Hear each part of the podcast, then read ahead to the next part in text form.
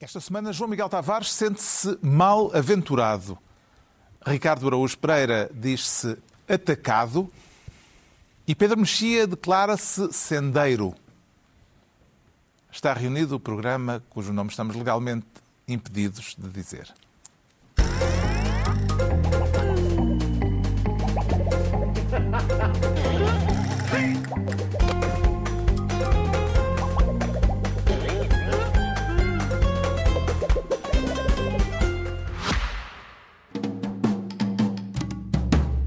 Sabemos se está cientificamente comprovado, mas acreditamos que o debate sobre a atualidade, em registro satírico, impulsiona a mudança de mentalidades e, por sua vez, a mudança no mundo.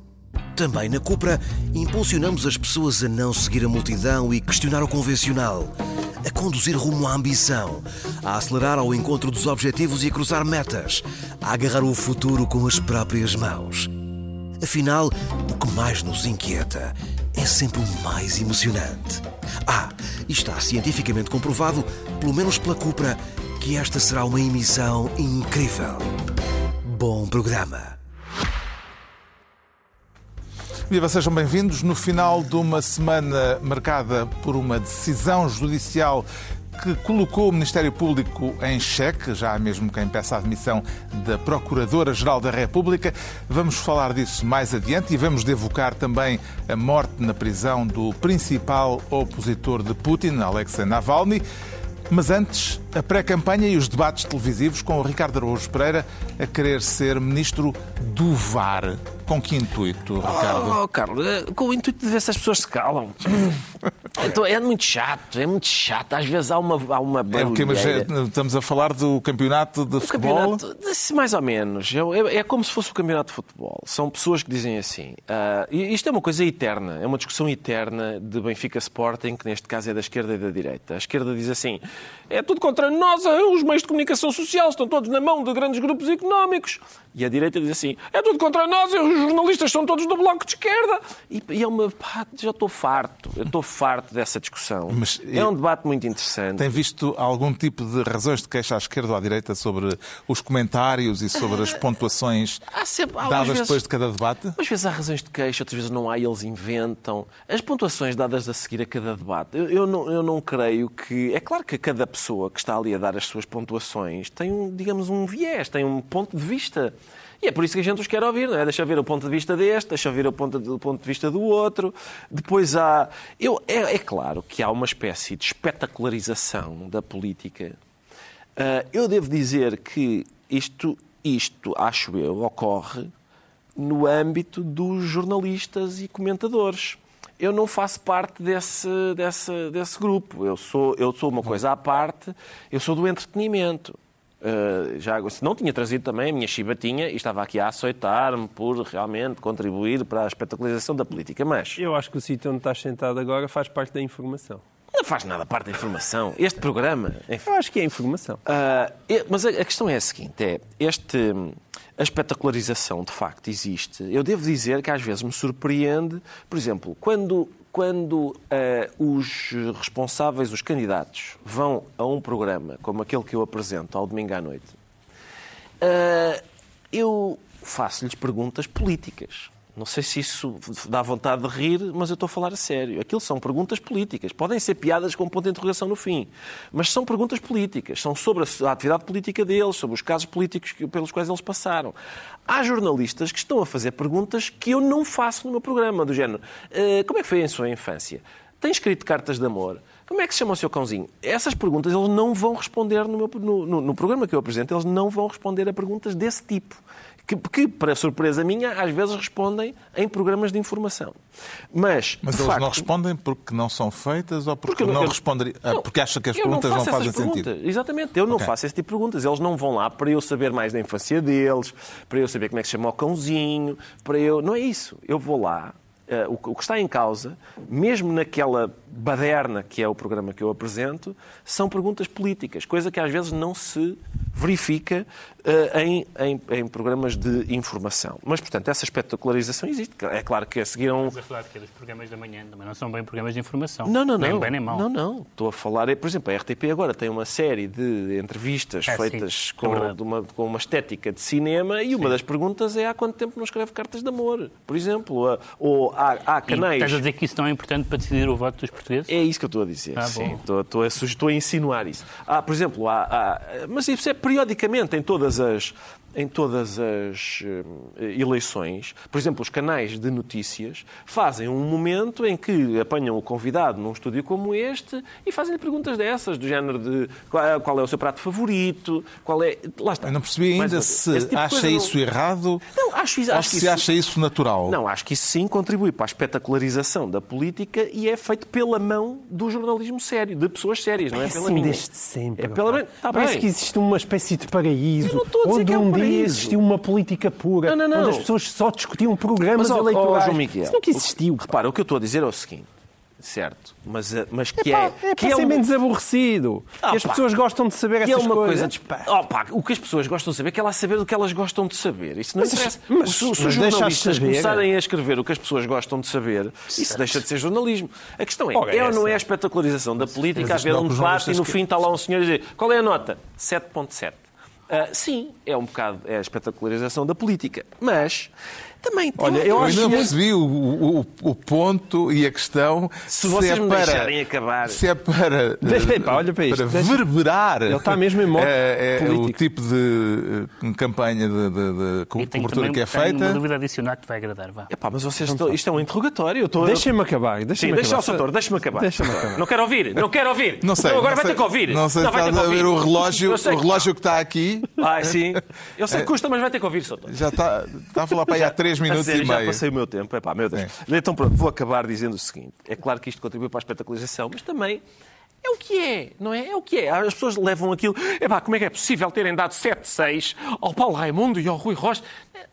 Aquilo, que feito é que isso tem? Será que há pessoas que lá em casa estão a dizer olha Maria, ganhou o Paulo Raimundo, porque aquele, aquele senhor da SIC que às vezes aparece lá deu 7-6. Tem a importância que tem. Eu também não daria... eh, o- Portanto, o meu ponto é, contribui para, a espet- para uma espécie de espetacularização da política, que é bastarda isto um bocado, contribui. Tem uma, importan- uma importância enorme que vale a pena a gente martirizar-se por causa disso? Não tenho a certeza. Estar a perguntar, mas qual é o critério? Não, mas quando é que se ganha um debate? Mas o que é que significa exatamente ganhar um debate? Mas se ele mentiu a ganhar o debate, ganhou o debate? Ou, ou perdeu o debate porque... eh, Enfim, eh, os debates, os debates servem para quê? uma pergunta de vocabulário. Diz lá. O que é que os espectadores veem? Espetáculos. Os espectadores veem espetáculos. Eh, Não há nada. Quer dizer, é quase impossível fazer um programa de televisão que não tenha uma dimensão espetacular. É certo. A não ser mas- talvez aquelas narrações de snooker. É, exato, Ah, que e- são ótimas. Pá, São são ótimas, ótimas e boas, espetaculares. excelentes. Não, Mas- há muita espetacularidade. Mas eu diria que em canais de notícias, no- em programas informativos... Não, estou de acordo com os temas. Isso que é os ser, temas... se calhar, reduzido Não, ao- isso, isso de reduzido a um, a um mínimo. Isso Se tu acordo. queres embirrar com os debates e com o jornalismo, podias Mas isso- fazer uma crítica mais isso tem- incisiva Mas eu tenho muito para embirrar com os debates. Eu, por Oh. exemplo, embirro com o facto de os debates terem todos 25 minutos, exceto se o Ventura estiver presente, caso em que tenha Ora 40. Embirro com Não, várias não, mas coisas dos debates. podes embirrar com a qualidade e a amplitude das perguntas. A minha sensação é que estão sempre a fazer as mesmas perguntas em todos os debates. Certo. Isso sim é criticável. Mas Podiam eu ser mais imaginativos. Com a questão dos temas, por exemplo, os, os, os, os debates terem meia hora. A Ana Drago chamou-lhe speed dating, com graça. Mas todos nós estamos de acordo que três horas era melhor. Mas quantas pessoas viam um debate de três horas? A razão pela qual o debate é curto é para assegurar que o maior número de pessoas vejam. Certo, meia hora é- não é um limite, dir-se-á. Meia hora dividido por dois dá 15 minutos a cada um, em 15 minutos não se diz nada. Exato. A alternativa. Sobretudo não se discutem 750 temas, Não, como com às vezes se certeza, mas isso tem a ver com a, com a organização do debate que não tem sido famosa muitas cada, vezes. Se cada um deles faz para aí sete debates, pá, Claro. 7 vezes 30 dá 210. Mais a campanha é muito. eleitoral, mais as quase- entrevistas. Ah, Sim, estás a ver? Mas, tu- mas os debates com não mais os ser descontos- setoriais, ou seja, o próprio moderador quer enfiar 750 perguntas, 750 temas em, em, em 15 minutos, que é o que dá a cada Hum. um para falar. E, portanto, dá 75 centésimos de segundo para falar sobre cada tema. É, muitas vezes, às vezes o, o moderador interrompe mais do que eles se interrompem uns aos outros. Isso é verdade. Eu não queria interromper agora, que era para não sim, ser acusado. Sobretudo o Adelino Posso? Faria. Posso? O- Por acaso eu queria deixar aqui um conselho a Adelino Faria. Porque acontece imensas vezes ele interromper outra pessoa porque ainda não chegou no seu alinhamento a vez Epá, daquele eu tema. fico exasperado. E eu Se por- vai a falar desse tema, É, deixa também. falar quando ele está é, a falar, pá, já somos dois, é isso. Então vai para aqui para o Adelino Faria. Se o tema está na lista em número 5 e eles começam a falar quando está, sei lá, no número 3, é possível substituir o número 3 pelo número 5. Eu estive a escrever sobre isso hoje. Pá. Eu, Foi? Não, desculpe, desculpe, agora não. Agora não, porque esse tema está marcado para as 21h33. Pois. E são 21h32 ainda. É, Portanto, não. um. Avançando. O deputado crítica que eu queria deixar. Duarte Marques, deputado do PSD, apresentou-nos para essa sugestão de que devia haver, durante os debates, um painel de especialistas a acompanhar a emissão, até podia ser em todas as televisões, diz ele, o mesmo painel, e a acionar uma luz vermelha, por exemplo, de cada vez que fosse detectada uma afirmação falsa ou a precisar de verificação. Acho que o Herman Não sei qual é o grau de eh, ironia que havia na proposta, mas parece-lhe uma ideia execuível, Pedro Mexia. Acho que ficavam sem falangetas, mas a questão, a questão é a questão da- das mentiras. Para já, há mentiras que são mentiras e há mentiras que são pontos de vista. Eh, hoje em dia, às vezes, mesmo nos polígrafos e nessas coisas do género, há algumas coisas que são manifestamente falsas, outras, aliás, o polígrafo tem essa categoria, são descontextualizadas, são é apenas uma parte da história, etc.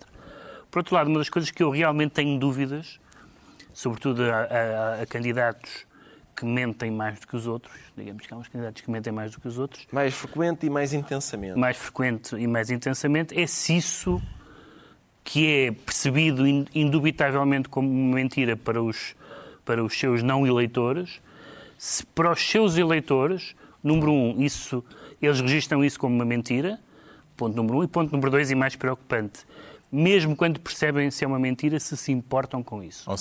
Nós temos o exemplo de Trump. Temos o exemplo de Trump que ficou claro que as pessoas, mesmo quando ou acreditavam nas mentiras dele, ou mesmo quando eram expostos e convencidos de que aquilo que ele tinha dito era uma mentira, diziam, ah, pá, ele, pronto, é a maneira dele dizer as coisas, também não, não levo isso muito a sério. Ao Eh, ponto de Trump ter dito que podia descer a Quinta Avenida, dar dois tiros a um, E podia. alguém que fosse a passar e Podia, mesmo assim não caía podia, nas sondagens. Podia, pode, isso como, se, como se vê. E, portanto, eu não sei se a questão da mentira, a questão da mentira da- na política não é fácil. Uhum. A Ana Arendt tem um bom ensaio sobre isso. Os debates têm tido grandes audiências. O debate entre Pedro Nuno Santos e André Ventura, por exemplo, foi visto por eh, perto de um milhão e meio de espectadores. Será que se pode ver nisto, João Miguel Tavares, um sinal de que as pessoas estão realmente interessadas na campanha e de que a abstenção poderá vir a ser mais baixa desta vez? Ou é o efeito de espetacularização que move as pessoas a acompanhar os programas? Os Açores Acho que sim, mas as duas coisas já eu acho que estão ligadas. Os ingleses têm um provérbio que eu gosto muito que diz que de- todas as nuvens negras têm uma bordadura prateada. E, e, e essas, essas. Em inglês fica mais bonito, não É fica? sim, a palavra bordadura, Bordadura não tem, não. É o não silver lining? É, tem Every dark cloud has a silver lining. O silver lining, por que por esse bordadura lining, prateada. não sei, eh, como é que traduzias o lining? Uma, uma fronte. Um não é rebordo. fácil. Um rebordo. O rebordo é igual, ele não gosta é do bordo. Vá. Bom. Eu disse, depois fica para o, para o- para o workshop de Para- tradução. Exato. Fica para o workshop de tradução. Mas isso significa. O que é que o Ventura traz, além de gritaria? Traz uma repolitização do espaço político. E é verdade. É, E essa. E, é- e essa essa, do espaço público e essa repolitização nesse aspecto é positiva. As pessoas acordam, sejam para se indignar, sejam para acordar, e há uma espécie de estremecimento. Esse estremecimento espero que seja canalizado de forma positiva, mas o estremecimento em si, esse acordar das pessoas para, o- para a política, é bom. Entregamos ao Ricardo Araújo Pereira a pasta de ministro. eh, Era ministro de quê? Ministro Do VAR. VAR. Sim. O Pedro Mexia quer ser desta vez ministro do Vira.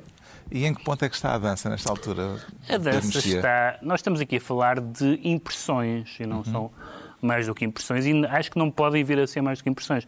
Mas nós sabemos que as impressões. Sim, aqui ciência não entra. Não, não é só por isso, é que nós sabemos que as impressões têm, um- têm algum valor, eh, têm algum valor, nomeadamente, por exemplo, a, a sensação de insegurança por oposição à- à- aos números da segurança, as impressões, as impressões de confiança que têm impacto na- nas bolsas, etc., ou de desconfiança. Portanto, são impressões, isto é, não são mensuráveis, mas estão no ar.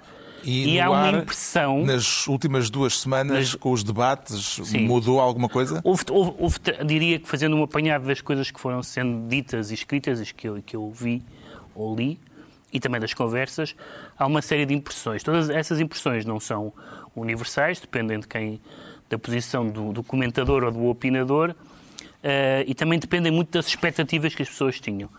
Essas sensações são de que, de que Luís Montenegro e a AD estão a sair melhor recentemente, não desde o início da AD, de todo, o início foi bastante mau, que lhe correu bem o debate com Ventura e que isso pode polarizar o voto eh, útil à direita.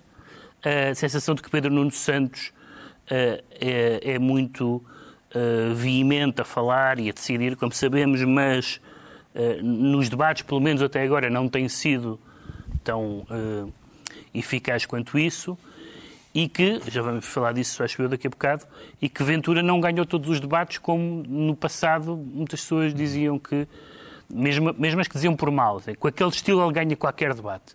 Isso não aconteceu. Isso também vamos falar. E- eh, isso não aconteceu adiante. nesta- Está né? no ponto 5. Está no ponto 5. Desculpa estar a antecipar o ponto 5, João Miguel.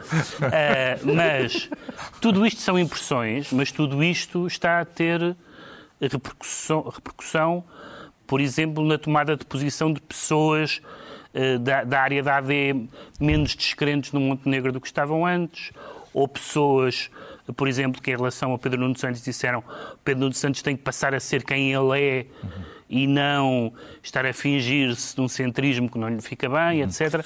E, portanto, isso está a ter impacto. Agora, isto vale talvez ainda menos do que sondagens. E neste É uma- contexto que o Pedro Mexia está a identificar, que importância é que dá ao frente a frente de segunda-feira entre Pedro Santos e Luís Montenegro? João Miguel Tavares, eh, under- quem é o underdog na- para este próximo embate? Atenção, se é a bordadura de prata, quem é agora o subcão? Eu acho que o subcão, neste caso, é mesmo Pedro Nuno Santos. Não teria sido há coisa de 15 dias, em que o subcão era claramente Luís Montenegro. Mas agora é Pedro Nuno Santos. Eu acho que por culpa própria. Parece um insulto vil, Pois parece. subcão. Mas, mas eu acho que por culpa própria. Pedro Nuno Santos é uma personagem que nós próprios estamos a descobrir. As campanhas eleitorais, pela exposição mediática que têm, por, por eles terem que fazer muitas coisas diferentes, é um teste enorme. Não, não é por acaso que elas existem. Pedro Nuno Santos não tem sido mau em tudo mas tem sido mau nos debates, ou pelo menos mais fraco do que aquilo que nós teríamos à espera. E ele nos discursos, eu acho que ele, por exemplo, ele teve um bom discurso ah, quando foi o congresso do PS. Eu gostei de o ouvir parcialmente na apresentação do programa eleitoral. Só nas primeiras três horas. Só- sim, sim, tem- ali um tico meio venezuelano que demorou uma hora e meia, mas eu gostei muito de o ouvir na apresentação das propostas. Mas como eleitor de direita, curiosamente, eu acho que as coisas que ele disse fizeram sentido. Até tem um discurso empolgante, aliás, aquela ideia de Portugal inteiro, como uma coisa quase a Obama, se quiser, vá um bocadinho mal contrário de comparado. Portugal, por, Mas, por contradição com Portugal às postas. Exato. Mas e depois, quando fala da direita, ele é cavernícola. É uma coisa completamente de, de- de branco e preto. Parece que vêm aí os, os- os- os- os vampiros. Pá, e aquilo não bate certo, que é ter de repente um discurso inspirador e depois, quando fala do seu adversário político, é totalmente trauliteiro. E, portanto, não é só Mas eh, isso- se é Pedro Nuno Santos, não é Pedro Nuno Mas Santos. isso, Joana Mortágua é imbatível. Tu podes tapar... Joana ou Mariana?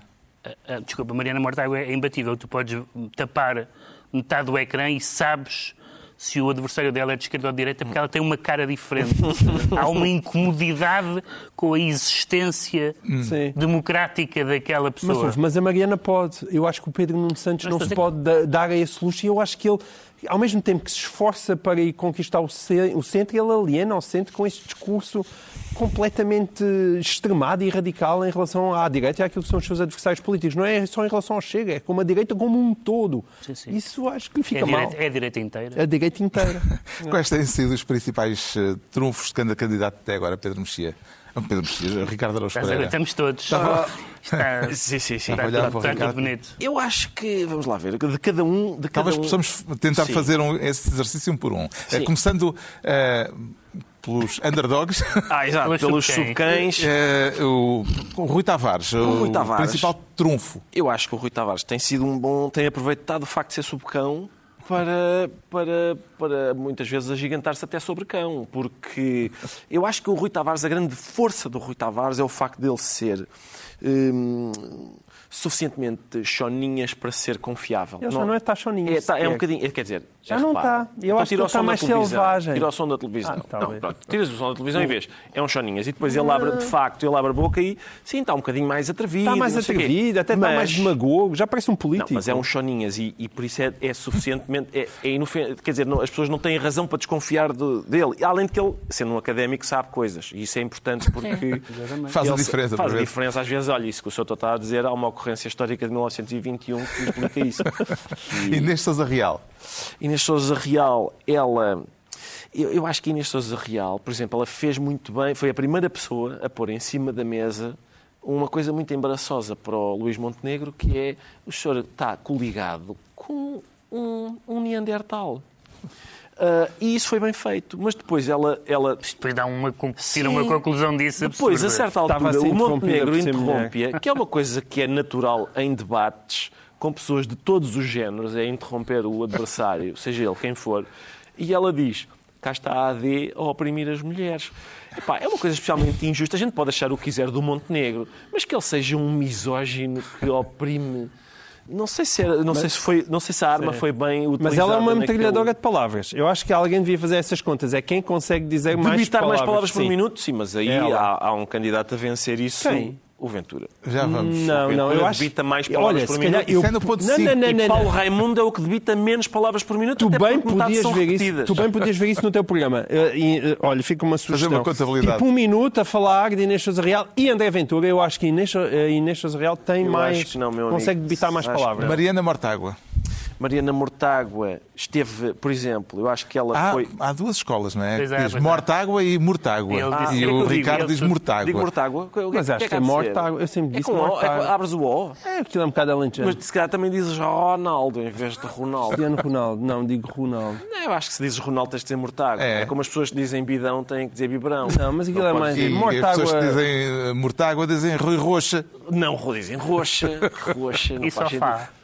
Eu não digo sofá, eu sou daquelas. Sim, essa, aí vê-se exatamente a classe a que eu pertenço, eu Então, não digo a sofá. Mariana Mortágua. Mariana Mortágua esteve muito bem, acho eu, quando disse Não é Mortágua. a, a André Ventura. Há dois Não, bons. é, mas é para, para dois bons ir ao argumentos. encontro do, Ela- do palestrante. disse- teve dois bons argumentos para, em relação àquilo que o Ventura custou, que é o cerne do Ventura, não é? Que é a corrupção. Ela diz: desculpa, a corrupção ataca-se como? Por exemplo, atacando as offshores, que é uma coisa óbvia. O Ventura não tem nada contra offshores, por razões que nós todos conhecemos, mas ela, é, o, que- o que acontece é atacar a corrupção, passa por atacar as offshores, porque ninguém diz: vou agora então, com este meu dinheiro obtido na corrupção, abrir uma conta a prazo, que já fica para o ninguém diz isso, não é? Aquilo esconde-se em contas offshore. Portanto, atacar as contas offshore é Ou de facto dentro de atacar, atacar- ou dentro de livros. Paulo Raimundo? Mas, mas há outra coisa, que é a história de aumentar as penas. É uma coisa de espalhafato. Vamos a combater a cor- a corrupção. Como? Aumentando as penas. Pá, até podes aumentar para 150 anos. A questão é que ninguém vai preso. Isso era para falar do. Isto era para falar Sim, isto é da a Mariana Mortágua, ela teve bem. O que é o que é? que é? Paulo, Paulo Raimundo? Raimundo, Paulo Raimundo, eu acho que é, é um excelente protagonista de um filme de Frank Capra. É, um, é, um, eh, é uma espécie de tipo normal. Foi, de repente está apanhado aqui. Estou num estúdio. O que é isto? Um estúdio. E, e há câmaras Senhor a Raimundo vai a São. Bento? Vai sim, o Sr. A Raimundo diferença vai, é que não vai haver vai a São. Bento. É uma, Ao não, contrário dos filmes do Capra. é uma falta de jeito que acaba por constituir jeito, porque é uma falta de É jeito empática. sedutora. Aliás, isso saiu, é, mas não não sei sei se leram um artigo que saiu no DN sobre a participação dele no concurso A Filha da Cornélia, quando tinha 17 anos, que é um artigo, eu não sabia, mas é, é um artigo neorrealista. Foi quando ele conseguiu tirar a carta com o exato. dinheiro que ganhou no Sim, concurso. É um artigo neorrealista E a primeira vez que 2024. veio a Lisboa sem Mas ele- ser na ele de mas estudo. ele- mesmo, Sim, mesmo três aí, perrapados ficaram num hotel. Mas mesmo aí, ele em vez de ficar embaraçado, é que ele não tem importância nenhuma, tem naturalmente. importância nenhuma. Mas em vez de ficar embaraçado, ele utiliza aquilo bem. Sim, pá, ele esse diz, é proveito. é de pedir a cassete da RTP, que eu tenho saudades de ver aquilo. Não é Rui. Rocha. Rui Rocha. O Rui Rocha tem um grande. Pensei nunca poderia dizer essa frase. Pois não. O Rui, o Rui Rocha tem. É aquela. Eu acho que a grande força dele. São duas, não é? A primeira é que ninguém gosta de impostos. Ninguém gosta de impostos. É, é- é como convencer as pessoas a tomar o óleo de fígado de bacalhau. É muito bom, é muito importante e tal. Ninguém gosta daquilo e, portanto, é certo. Mas é importante. Ah, A segunda é aquela quadrinha popular que ele faz logo ao início. Eu voto na iniciativa por. por- por- por- voto- desculpa. Eu voto na iniciativa liberal. Isso seria uma grande abertura. É o que faz avançar Portugal. Tem aquela, é uma mistura de. No último é onde- debate já não usou isso. é onde o é Hayek assim. se encontra com o António Aleixo e fazem uma mistura. António Hayek. É o António. Hayek. André Ventura. O André Ventura tem a grande vantagem de ser de Teflon, que é aquele, aquele revestimento das panelas a que nada que ele reforça com o argumento tu é que és. E, portanto, a questão é a sua proposta é irrealista. Ah, essa proposta de aumento das pensões faz, é, é direto para a bancarrota e ele responde: Tu é que és. E além, além disso, eu não aceito viver num país em que as pensões são muito baixas. Mas justamente, aceita. mas justamente porque há funciona, comentários pá. a seguir aos debates é que ele diz mas quando é que eu disse que, eu sim, apoiava claro. para líder aqui ao sol em, não sei, E em depois- 2011 ou não sei É, o quê? que- é que mesmo, é, o facto de, é, basicamente, eu acho que é a grande força do Ventura é o facto dele ser um praticante da política de snack bar. A, a puerilidade de propostas como isto onde se ia buscar o, do dinheiro era à economia paralela e à corrupção. Isso é óbvio, não é? Que é o mas como? Isso não interessa dizer, não interessa saber se, como é que, como é que esse dinheiro viria para, para nós, como é que seria taxado, como é que... Não interessa. Luís Montenegro.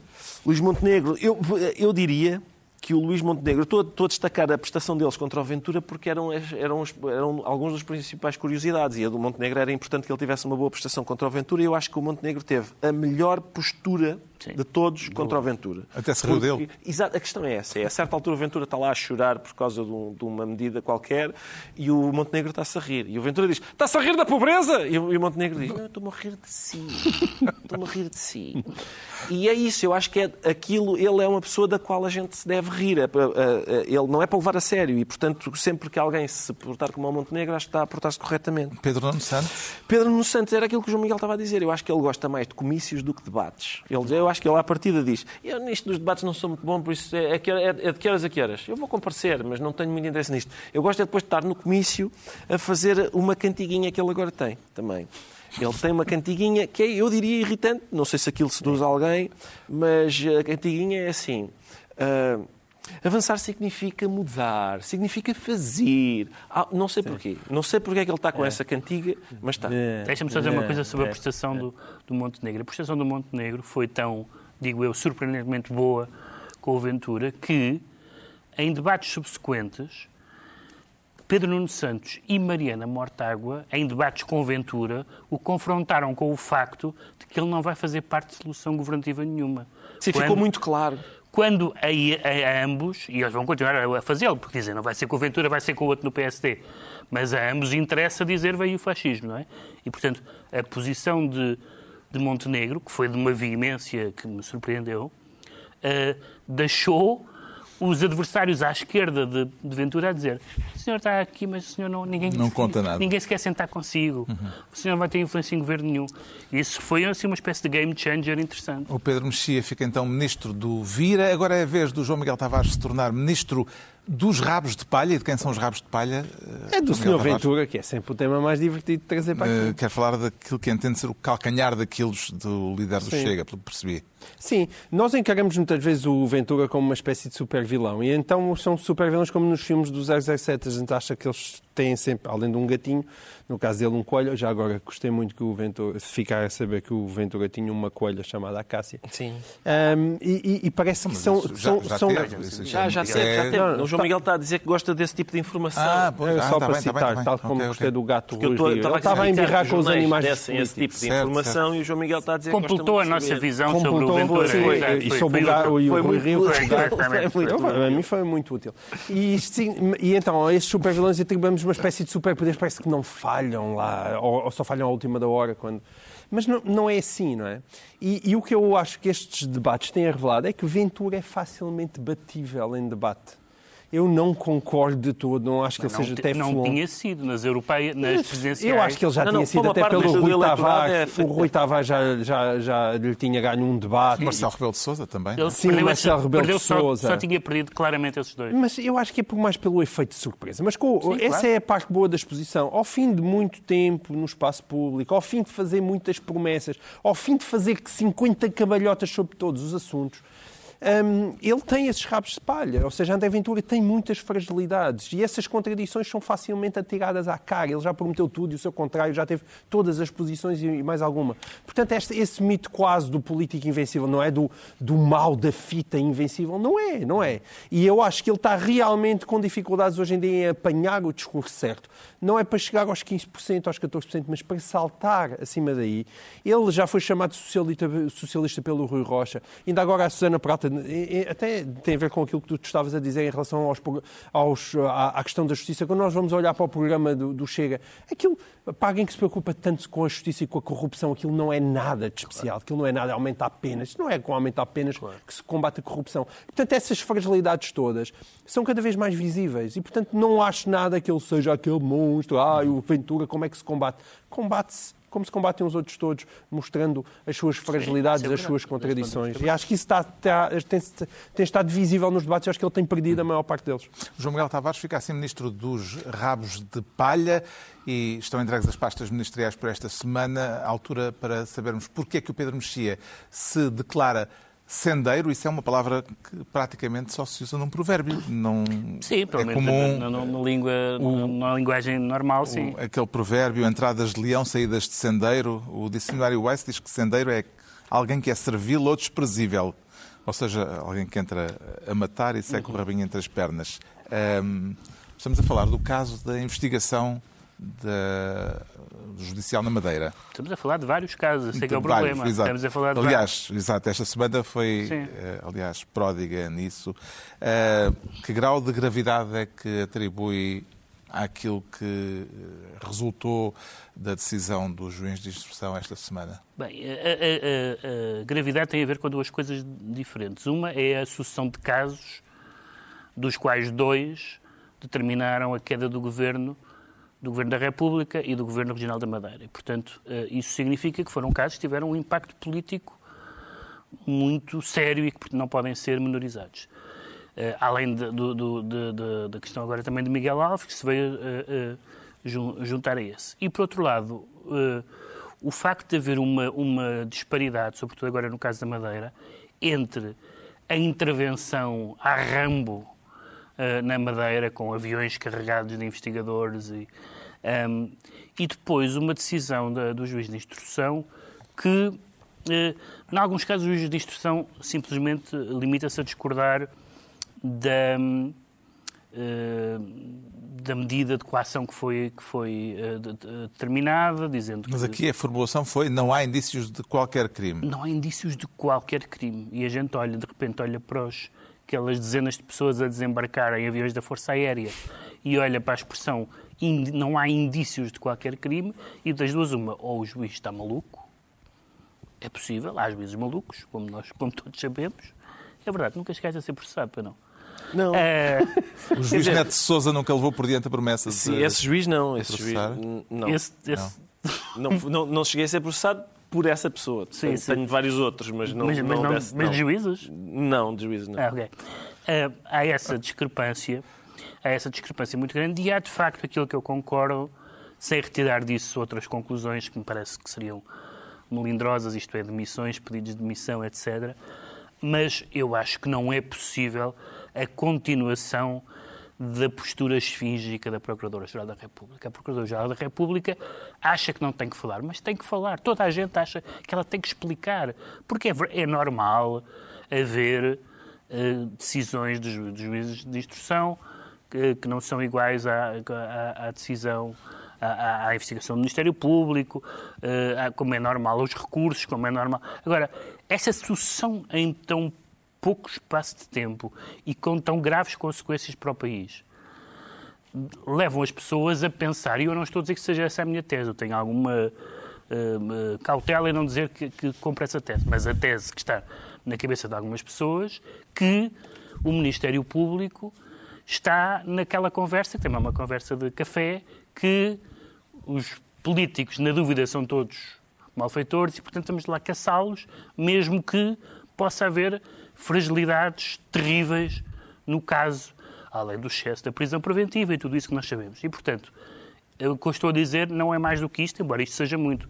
Há nas pessoas que seguem estas questões, que são boa parte das pessoas que veem este programa, imagino eu, uma inquietude sobre a atuação recente do Ministério Público, em relação à qual seria tranquilizador, espero, que a Procuradora-Geral da República dissesse alguma coisa. Esta ideia de que uma pessoa pode ter um cargo de responsabilidade importante no país e não dar cavaco aos portugueses não faz sentido nenhum. A juntar a este caso da Madeira, há também o da absolvição do ex-secretário de Estado adjunto António Costa, que se demitiu por causa de um processo relativo ao tempo em que era autarca, presidente da Câmara de Caminha. Será caso para falar de uma semana negra para o Ministério Público, João Miguel Tavares?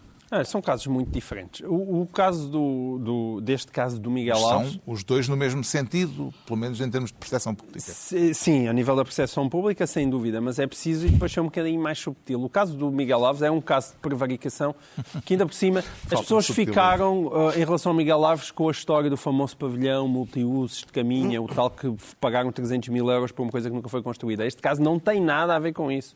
E, portanto, é muitas vezes aquela confusão entre política e justiça e a misturada é que eh, causa confusão.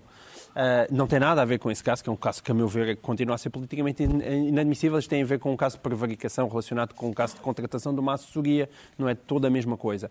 Tal como não é toda a mesma coisa este caso da Madeira. Este caso da Madeira deixou mais preocupado em relação ao juiz do que propriamente ao Ministério Público. Claro que todas as pessoas saltaram para cima do comboinho, sobretudo aquelas que embirram muito com, com este tipo de investigação em Portugal, e aproveitaram para bater no Ministério Público. Eu fico Mas o processo mais... ainda vai a meio, uma vez que há, se há recurso, etc. O, no o que caso, é que aqui me preocupa? Ser bater no Ministério Ministério Público. A pessoa pode ficar inquieta com o que está a acontecer. Pode, não, e com, just... e com razão. Agora, eu também fico inquieto com um juiz que mantém as pessoas que nunca tinha visto, pessoas demorarem 21, 22 dias a, a ficarem detidas, com pedidos de libertação dos próprios advogados e o juiz, primeiro, Estás a dizer, nega... o mesmo juiz que faz uma coisa faz a outra. Exatamente, claro. o mesmo juiz que leva 22, 22 dias a interrogar as pessoas, as procuradoras queixaram-se ao Conselho Superior da Magistratura e depois ele, no final, diz não há um mínimo indício. Como é que é possível não haver um mínimo indício? 20 mil euros em envelopes na, na casa do, do, do, Calado, mais 10 mil em casa da mãe, 67 mil euros enfiados nas, nas contas em numerário, ninguém sabe de onde é que vem, mas o diamante não, via, não é diamante, 61% do investimento para uma única empresa. Não há indícios nenhum, indícios. Não estou a dizer provas, indícios. É, eu fico mais preocupado com o juiz do que com o Ministério Público. E o, o, espanta o, o facto do, uh, de haver quem peça já a admissão da Procuradora-Geral da República, Lucília Gago. Uh, João Miguel Tavares, eh, creio que. Não, é, isso foi o Manuel Magalhães e Silva, que, que tem sempre magníficas performances ao nível do guarda-roupa, impecável naqueles fatos, nos lencinhos. Gosto mesmo, e gosto de ouvir, sinceramente, ele deve ser uma personagem divertida e boa de falar, mas realmente ele não sabe o que é que são conflitos de interesses, porque é o mesmo advogado que está, que está como advogado do Diogo Lacerda Machado, o melhor amigo de António Costa. Ele está simultaneamente a ser advogado numa operação influencer, uma operação eh, por causa da qual António Costa se demitiu, e ele vem para as televisões e para as rádios hum, eh, dizer que realmente António Costa deveria pensar ou não exonerar a Procuradora-Geral da República quando António Costa supostamente está sob investigação. Nada disto faz nenhuma espécie de sentido. Que implicações pode ter esta percepção de descrédito uh, do Ministério Público que surgiu, que se intensificou esta semana perante tudo aquilo que soubemos, Ricardo Araújo Pereira? Será de crer que um político sob investigação uh, passa a poder não se demitir com a mesma facilidade ou passa a não se demitir com a mesma facilidade e a mesma rapidez com que isso diria, tem acontecido nos últimos tempos? Eu diria que sim. Se calhar é prudente. Ou seja, um, de repente, há um responsável político, um, uma pessoa que ocupa um cargo público e começa a ser investigada, pode se calhar dar uma conferência de imprensa a dizer, portugueses, como sabem, isto tanto pode ser gravíssimo como rigorosamente nada. Portanto, Fica à espera. Vamos avançar. Vou aguardar serenamente até que nos próximos 20 anos se, se vai tornar-se mais aceitável, portanto, que não se tirem imediatas ilações políticas. Eu, eu diria que é inevitável. Casos, eu, eu, uh, judiciais. Eu pessoalmente tenho sobre todos estes casos a mesma posição da justiça portuguesa, que é eu estou convencido que das duas uma ou são gravíssimos ou não são rigorosamente nada. Eu, eu não estou. Eh, eh, lá está. A minha posição não é da justiça portuguesa, porque eu digo ou são gravíssimos ou não são rigorosamente nada. Tendo em conta que o Ministério Público e este juiz, por exemplo, pertencem, compõem ambos o sistema de justiça português, Eles acham, não é como eu, eu digo, ou isto ou aquilo. Eles dizem, é gravíssimo e não é É a rigorosamente justiça nada. de Schrödinger. Exatamente. É, Estão em lados diferentes. eu sei que estão em lados diferentes, mas são, são a piada, não- justiça. Exato. não é- resultava de outra maneira. E é, é com a conjunção copulativa que eles dizem. Está esclarecido porque é que o Pedro Mexia se declara sendeiro. O João Miguel Tavares diz sentir-se mal aventurado, é um trocadilho, para falar da condenação de Boaventura. Vai ter de começar por explicar de que personagem estamos a falar. Ah, estamos a falar de César Boaventura, ele é empresário e agente do futebol, como se costuma dizer. O empresário que foi condenado a três anos e quatro meses de prisão esta semana ficou com pena suspensa, depois do Tribunal de Matosinhos ter dado como provado que corrompeu eh, ou aliciou eh, três jogadores do Rio Ave em benefício do Benfica Sim. em 2016, 2017. 2015, 2016, Oh, penso 15, eu. Acho que é 16. sobre a época de 2015, 2016. Como é sim. que como é que o Benfica consegue sair ileso eh, disto, eh, sendo havendo uma condenação em tribunal? Essa é a questão, não é? É, é, nós somos todos aqui benfiquistas, portanto eu sei por bem trazer este, este tema. É uma, uma época saudosa em que, o, em que o Benfica foi campeão nacional, ficou a dois pontos do Sporting e o Jonas marcou 32 golos, saudades. hein? E o Mitroglou 20. Muito bem. Bom, bons Mitroglou. tempos. Mas além disso, parece que nos bastidores, eh, apesar do Benfica estar a jogar bastante bem, eh, haveria estas maroscas em que eh, um agente desportivo andava a pagar 60 mil, ou pelo menos a propor pagar 60 mil euros. Ninguém a- a aceitou, ca- não é? a ca- Ninguém. ninguém a cada jogador do Rio Ave. E depois vais daí e conclui-se no meio deste processo se realmente ele fez isto e porquê? Pá, porque quis. Por, por amor ao Benfica. Por amor ao Benfica. Porque Luís Filipe Vieira, de quem ele era muito próximo, fica fora do processo e o Benfica também. E estas são as singularidades da justiça portuguesa. Ou seja, mesmo quando as pessoas são condenadas, a malta fica com a sensação que ela não funcionou lá muito Mas bem. não há crime mais entrenecedor que o suborno sem contrapartida. Sim, sim. Toma lá dinheiro para fazer outra coisa, mas se não quiseres, não fazes. E Ricardo É Araújo Pereira, é de crer que este fervoroso adepto tenha corrompido três jogadores à revelia do próprio clube que beneficiaria da tramóia? Pá, ó Carlos, a minha- as minhas opiniões sobre a honorabilidade da anterior direção do Benfica são bastante conhecidas. Ah, também são conhecidas as minhas opiniões sobre o facto da atual direção do Benfica não ter eh, reparado que a anterior direção do Benfica tinha problemas graves de honorabilidade.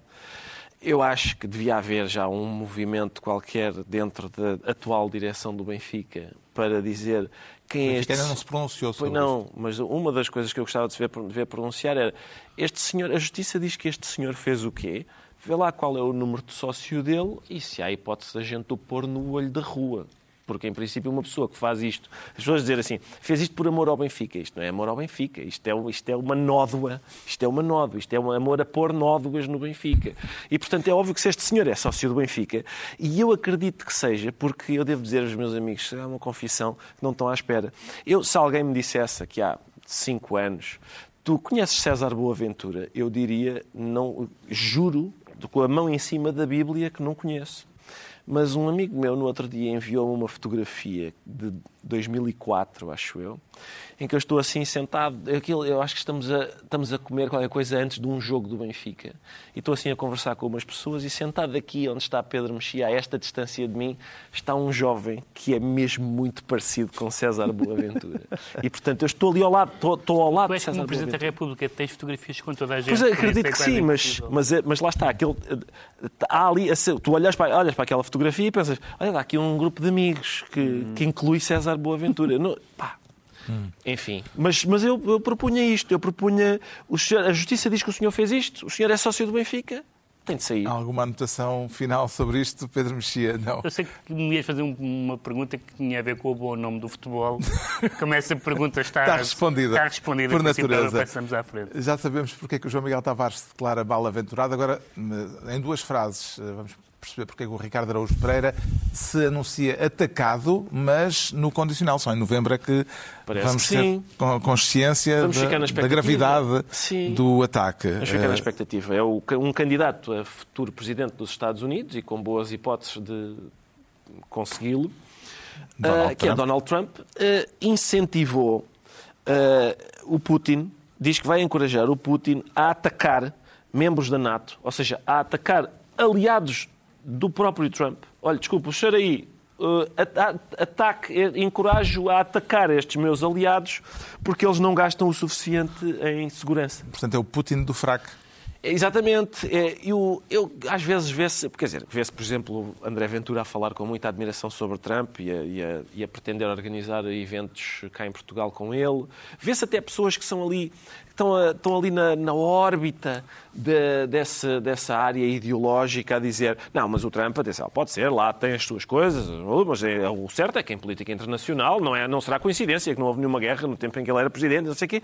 É isto, Trump é uhum. é isto, eu espero que estejam satisfeitos com esta, com esta posição E esta admirável. afirmação uh, surge na, é que, é na mesma reparem, semana... O PCP é contra a NATO. Eu acho que nem o PCP dizia, sabes o que é que era bom? Era o Putin atacar um dos elementos da NATO. Eu nunca ouvi, nunca ouvi. Isto surge na mesma semana, esta, este pedido, esta solicitação de Trump a Putin surge na mesma semana em que uh, soubemos da morte, no mesmo dia, da morte de Alexei Navalny. Exatamente. Uh, eu não sei se já se sabe a causa, eu duvido que ele tenha caído de uma janela. Porque... Talvez num resto, numa janela de um resto do chão. Mas na, na prisão as janelas têm grades, é muito difícil uh, ele cair de uma janela na prisão, não é? Eu estou ansioso para saber o que é que, o que, é que terá acontecido. Há gente que se espanta com o mal que há no mundo. Eu espanto-me sempre com pessoas como o Navalny, que é contra toda a lógica, contra... São pessoas de uma coragem imensa e, e, e, são daquelas que dão alguma esperança a todos os pobres, desgraçados, uh, por, esse, por esse mundo fora. Hum. Os israelitas têm aquela expressão muito, muito famosa dos justos entre as nações e acho que era isso que ele foi, um justo entre as nações. Sim, é um daqueles casos em que se percebe que o heroísmo é quase uma espécie de loucura, no sentido em que ele, a certa altura. Eh, ele voltou uh, para a voltou Rússia. Para a Rússia. Voltou para a Rússia e quando voltou foi logo preso. E, portanto, uh, é, é, é, admirável que haja pessoas como ele, mas é quase incompreensível para nós que teríamos medo de qualquer ameaça Exato. que nos fizessem uh, o grau de coragem que ele demonstrou e o exemplo que ele deu. Chegamos aos livros e creio que, muito a propósito disto de que estávamos a falar, eu trago esta semana um livro notável, é um livro que eu quis editar, mas perdi para a concorrência.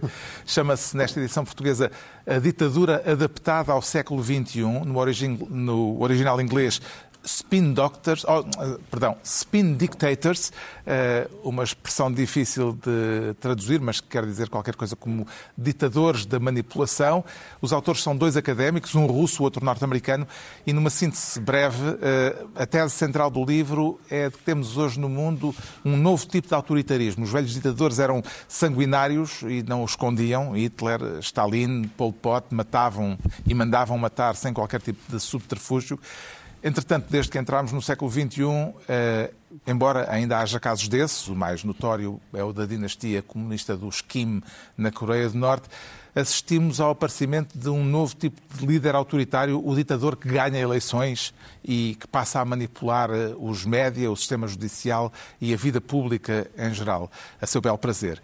Os casos mais evidentes e mais próximos são os de Putin, lá está na Rússia, Viktor Orban na Hungria, mas há outros em vários pontos do mundo e muitos mais em gestação à espera de vez. É uma nova geração de ditadores que já não chegam ao poder com botas cardadas, mas com pezinhos de lã, para evocar uma velha canção de Sérgio Godinho.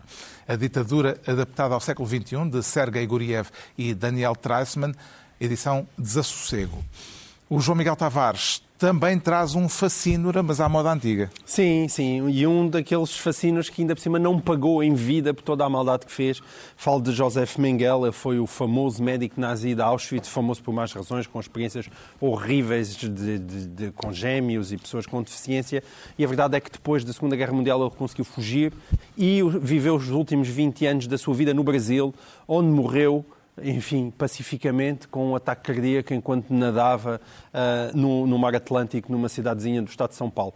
E esta é a história desses 20 anos no Brasil, como é que ele se escondeu, como é que ele conseguiu sobreviver e também depois o que aconteceu depois da sua morte até ele ser identificado. É um livro de uma jornalista brasileira chamada Bettina Anton e é editado pela Casa das Letras.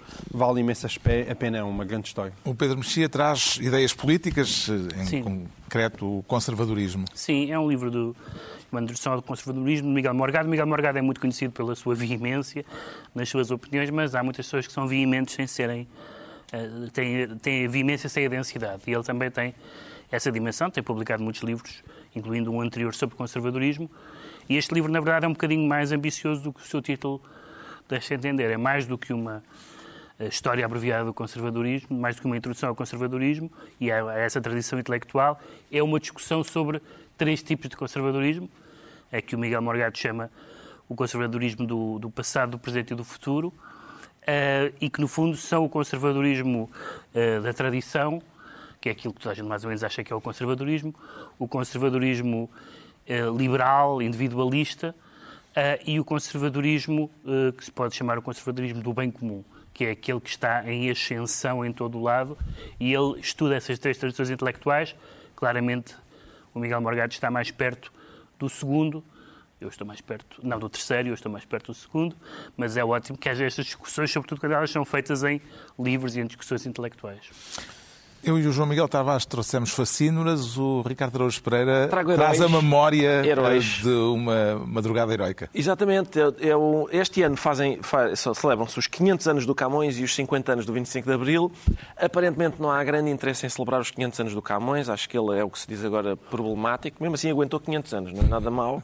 Uh, o 25 de Abril, os 50 anos do 25 de Abril, não sei se a partir do dia 10 de Março mantemos a vontade de os celebrar, espero que sim. Ah, este livro insere-se nessa, digamos, nesse espírito de celebrações. São as fotografias do Alfredo Cunha, o grande fotógrafo da Revolução, com textos do grande repórter da Revolução, Adelino Gomes, mas também de Carlos Matos Gomes, Matos Gomes Fernando Rosas e prefácio de Luís Pedro Nunes e ainda gravuras de Alexandre Farto, o artista mais conhecido por Vils. E, portanto, é isto. É um 25 grande de Abril, quinta-feira. Exato. 25 de Abril, quinta-feira. No domingo seguinte aconteceram outros outros, outras ocorrências que a história não registou com o mesmo entusiasmo. Registou, registou. Nomeadamente um, um, determinado nascimento. Exatamente. Está concluída mais uma reunião semanal de hoje, oito dias. Ninguém vai saber o que é que, que, é que estamos a falar. Vão à Wikipédia. Que... Nasceu o Ricardo Araújo Pereira. Hoje, dois, oito dias à mesma hora e a qualquer altura em podcast, os mesmos de sempre, Pedro Mexia, João Miguel Tavares e Ricardo Araújo Pereira.